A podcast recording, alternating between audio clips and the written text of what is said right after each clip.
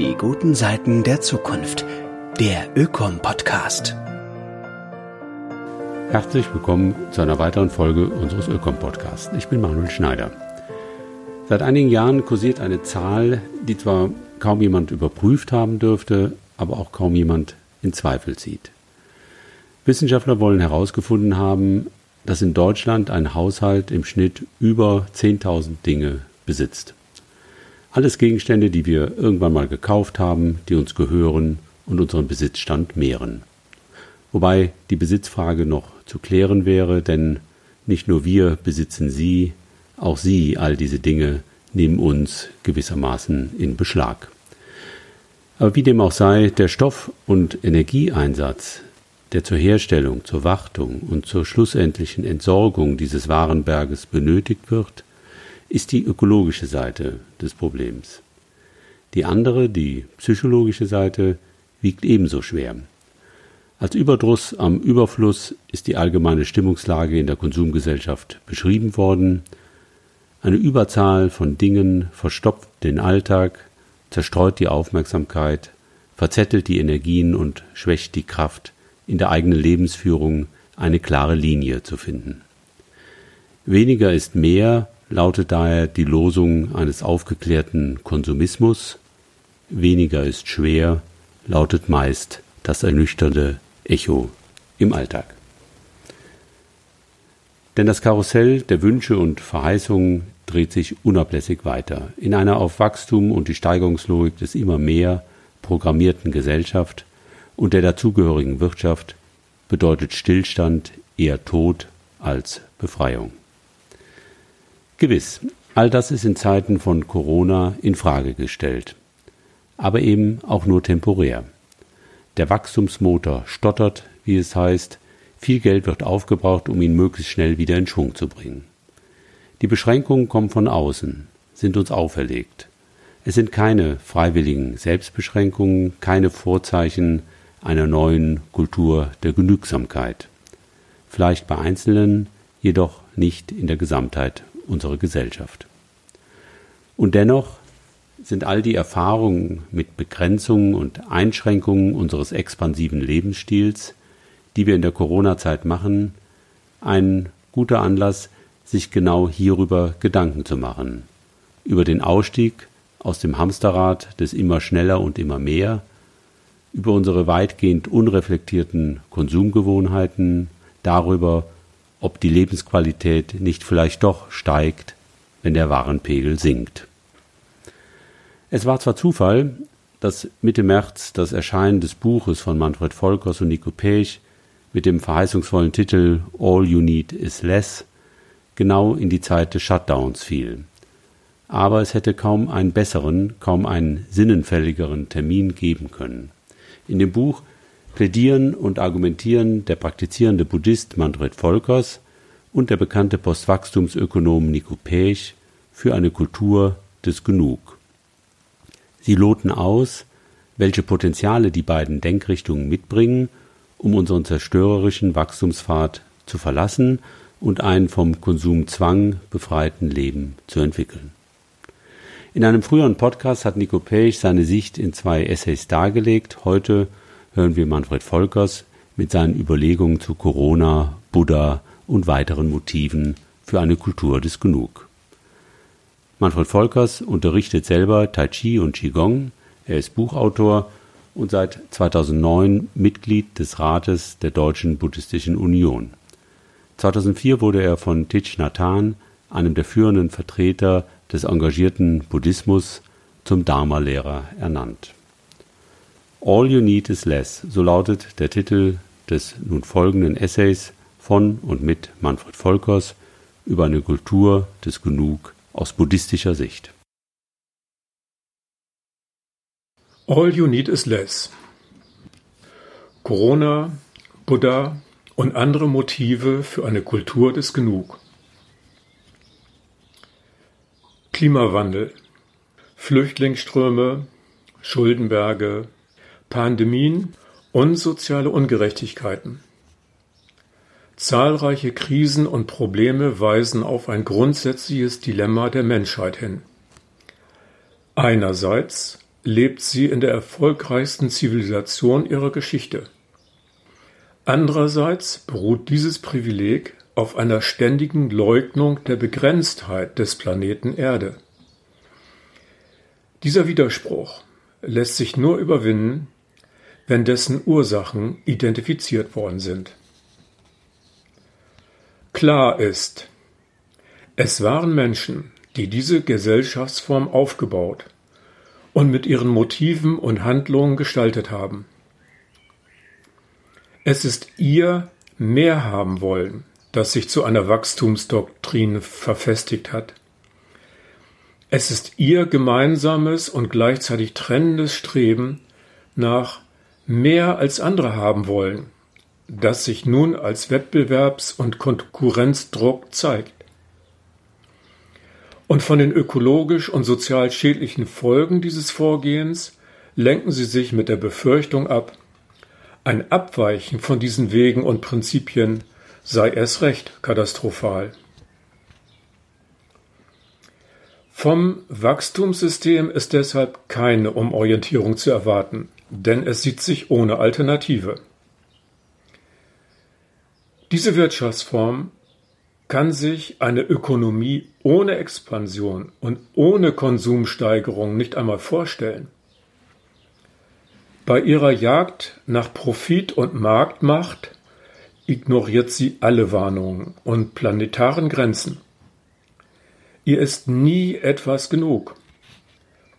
Statt Befriedigung zu finden, sucht sie ständig nach Lücken und nach neuen Geschäftsfeldern oder wirbt für neue Wünsche und Trends.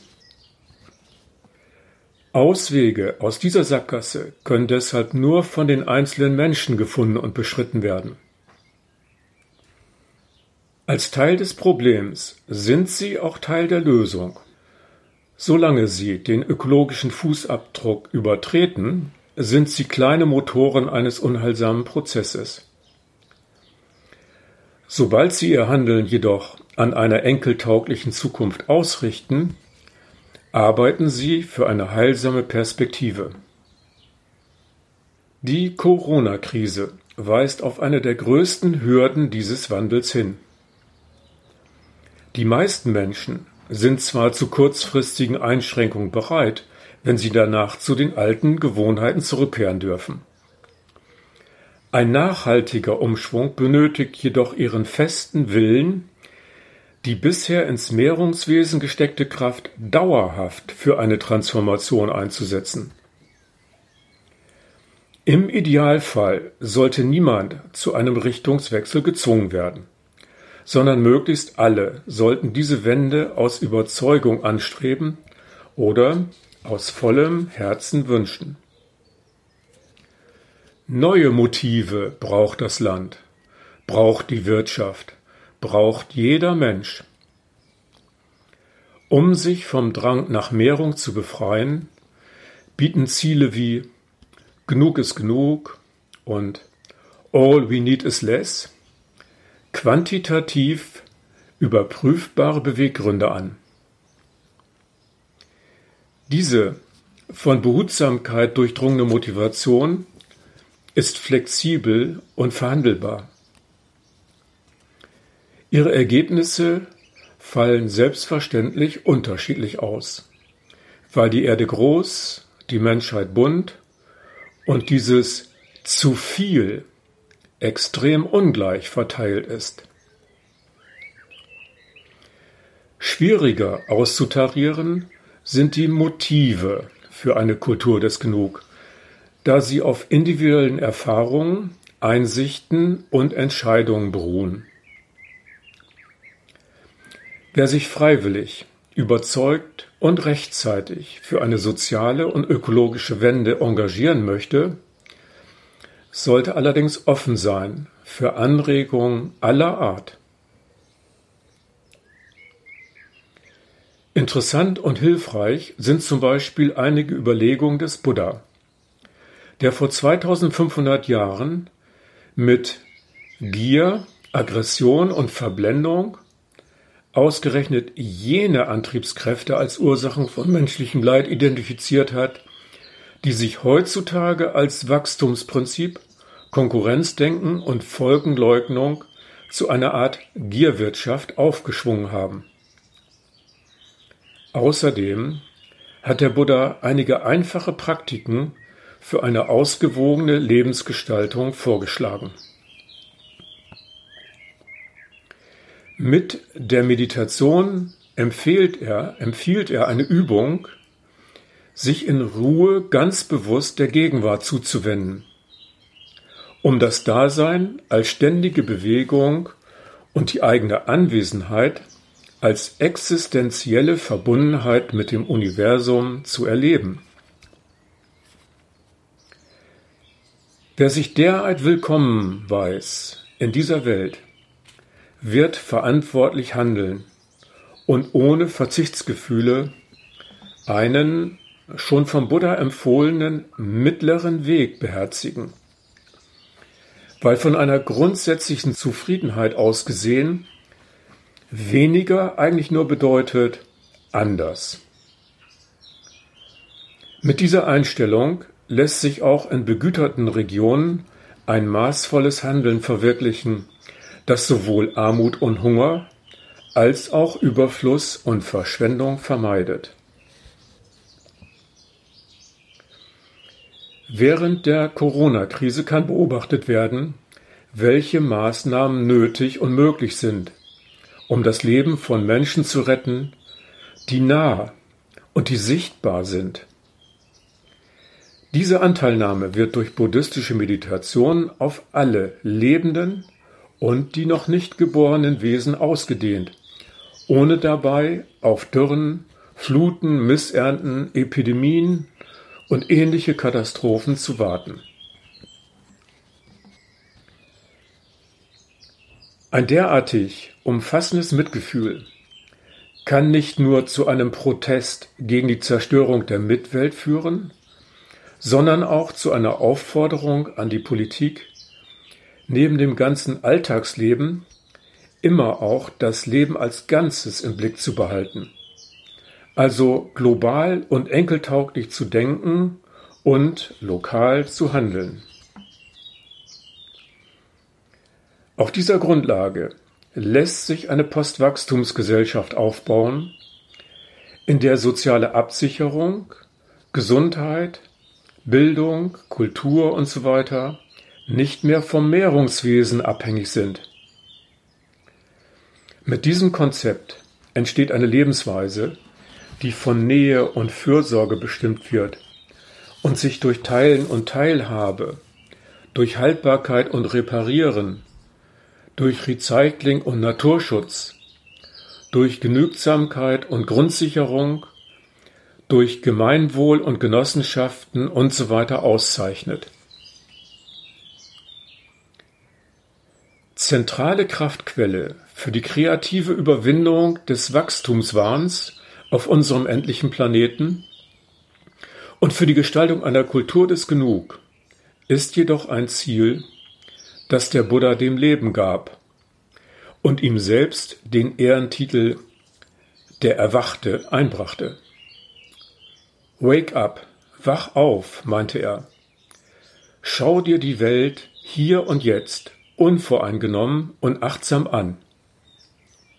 Und entwickle dich. Wer sich den Zustand der gegenwärtigen Zivilisation genau anschaut, konstatiert eine prekäre Lage. Die Menschheit sägt an den Ästen, auf denen sie sitzt. Ihre Handlungen gefährden das System ihres Zusammenlebens, wenn nicht sogar die Fundamente ihrer Existenz. Die Gierwirtschaft steht mit dem Rücken zur Wand. Sie erstickt an den Folgen ihrer Erfolge. Sie steckt in der Klimawandelfalle, der Ressourcenmangelfalle, der Schuldenfalle, der Bevölkerungsexplosionsfalle, der Rationalisierungsfalle, der Effizienzfalle, der Spekulationsfalle, der Vereinzelungsfalle. Vor allem aber steckt sie in der Wachstumsfalle. Denn ohne eine ständige Erhöhung der Produktion und Zirkulation von Waren und Werten ist sie nicht funktionsfähig. All das macht sie zu einem ebenso fragilen wie gefährlichen System, das mit allen Mitteln darum kämpft, seinen Zusammenbruch hinauszuzögern. Diese Strategie wird erfolgreich sein, solange es Menschen gibt, die sich mit materiellen Anreizen ködern und vom Knopfdruck Konsumismus verführen lassen. Da dieses Verhalten immer noch üblich ist, warten auf diejenigen, die sich vom Steigerungsspiel abkoppeln und kein Mehr mehr anstreben, viele Anfechtungen. Sie zu überwinden erfordert neben geistiger Unterfütterung und Mut vor allem eine Bewältigung der Verzichtsproblematik. Wer die Gierwirtschaft als Kapitalismus definiert, reduziert die Beteiligten zu Objekten eines nach mathematischen Regeln funktionierenden Kreislaufs aus Waren und Werten. Diese Analyse verschleiert, dass es letztlich Subjekte sind, die die Zirkulation von Produkten und Finanzen vollziehen. Ihre intensive Beteiligung beweisen diese Subjekte fast überall und täglich. Viele Menschen fahnden ständig nach der höchsten Rendite für ihre Ersparnisse, sind ohne Not permanent auf der Suche nach dem billigsten Angebot, wünschen sich schnellere Autos und größere Wohnungen, beteiligen sich an jedem Trend und lechzen nach dem nächsten intensiven Fröll in ihrer Freizeitgestaltung. Solange sie sich auf diese Weise in das Hamsterrad des Konsumismus einbringen, werden ein Ausstieg oder eine Kultur des Genug nur mit hohem geistig-psychischen Aufwand möglich sein. Die entscheidende Rolle des Individuums für diese Transformation hat der Kulturphilosoph Jean Gebser besonders prägnant beschrieben. Alles, was von irgendwelcher Reichweite sein soll, schreibt Gebser, muss im Einzelnen beginnen und durch den Einzelnen verwirklicht werden. Es gibt keinen anderen Weg der Verwirklichung. Es gibt keine Änderung der Institutionen oder der herrschenden Mentalität. Es gibt keine wie auch immer geartete Besserung, auf welchen auch immer in Betracht gezogenen Gebiete wenn der Ansatzpunkt zu einer Klärung und zu einer allgemeinen Wandlung nicht in den Einzelnen verlegt wird. Diese Aussage beantwortet die oft gestellte Frage, was kann ich als Einzelner denn schon tun? Was bringt das? Beantwortet diese Frage mit einem ganz klaren alles. Das System ist nur ein Konstrukt ohne eigene Hände. Es kann selbst gar nicht handeln. Dafür braucht es Menschen. Wir haben es sozusagen in der Hand. Wenn wir die beschriebene Sackgasse verlassen wollen, ist jeder einzelne Mensch gefordert. Um derart tief verankerte und systematisch geförderte Einstellungen wie Habsucht und Selbstüberhöhung zu überwinden, sind allerdings Umstellungen im Basiskonzept des Lebens nötig. So etwas kann nur erreichen, wer sich die Beweggründe des bisherigen Verhaltens bewusst macht. Weil sich Genügsamkeit tendenziell abwertend und demotivierend anhört, ist eine Perspektive auf Augenhöhe und mit innerem Einverständnis angesagt. Eine Kultur des Genug sollte auf Aufrichtigkeit und einem menschlichen Maß im Umgang mit der Welt beruhen. Wenn die Wende freiwillig und aus Einsicht geschieht, verlieren Verzicht, Rückbau und Schrumpfung ihre abschreckende Bedeutung. Suffizienz im Sinne von genug, zufrieden, achtsam sein, ist dann nicht Messlatte, sondern Basis der individuellen Lebensgestaltung. Weil es schwierig ist, objektiv festzulegen, wann etwas quantitativ genug ist, lässt sich dies leichter qualitativ versuchen, indem genug mit dem subjektiven Zustand der Zufriedenheit verknüpft wird. Anders ausgedrückt, wer in den Spiegel blickt, möchte einen von Vernunft und Gerechtigkeitsgefühl durchdrungenen Teil der Menschheit anschauen und eine Aussage von Theodor Fontane bestätigt sehen. Das aber sei dein Heiligtum, vor dir bestehen können.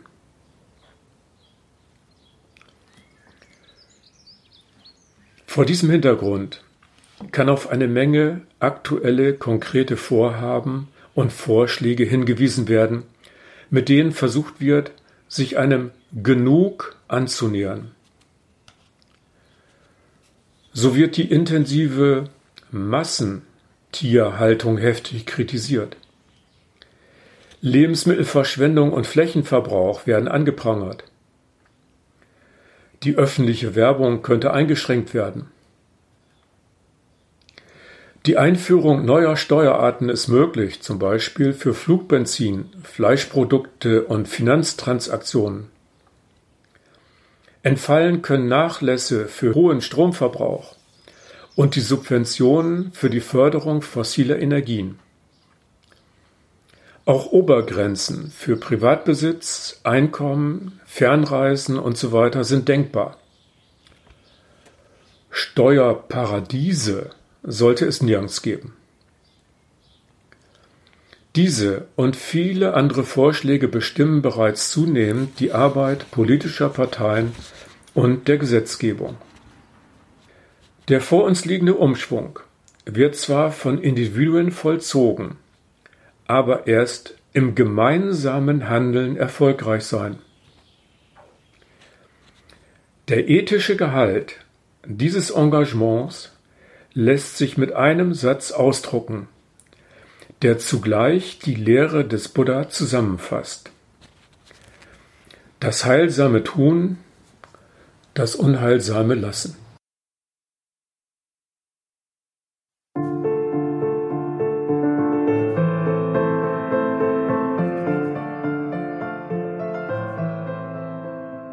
Das war der Ökom-Podcast, heute mit dem Wachstumskritiker und Buddhisten Manfred Volkers. Schön, dass Sie dabei waren. Weitere Infos finden Sie unter www.ökom-verein.de. Wir freuen uns über Kommentare und Anregungen. Danke fürs Zuhören und bis zum nächsten Mal.